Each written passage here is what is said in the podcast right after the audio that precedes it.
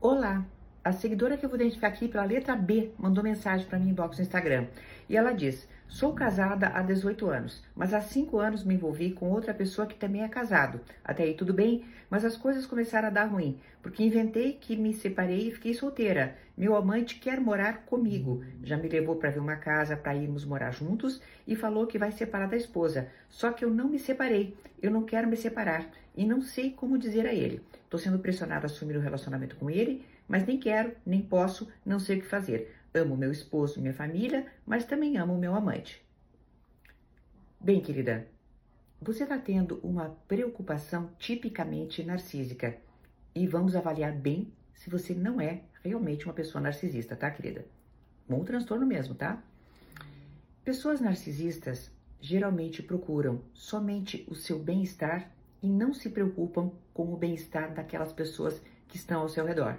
E é o que você está me mostrando nesse teu relato. Né? Você mostra que você está com uma pessoa casada também, e em momento algum você mostra que você tem culpa por essa questão, por estar fazendo alguma coisa errada, por ferir a sua família, por ferir seu marido, em absoluto. Você, né, buscando ainda o seu bem-estar, mente para ele que você já está separada. Você vê que ele está procurando uma casa e você mesmo assim continua. Você está entendendo?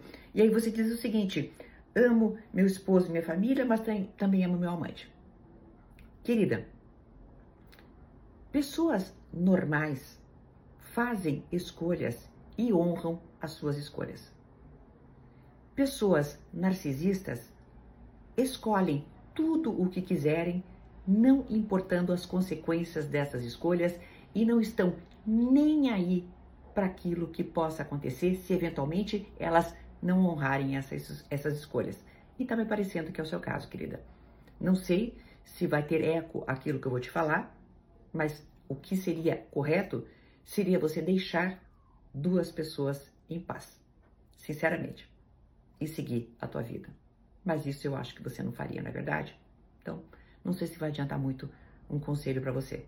Você vai continuar a fazer aquilo que você quiser, atropelando a tudo e a todos como um trator.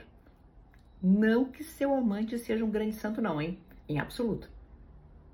Não é um grande santo coisíssima nenhuma. Mas é muito provável que ele seja alguém que esteja mais disposto a se deparar, a se encontrar com a verdade do que você. Até uma próxima!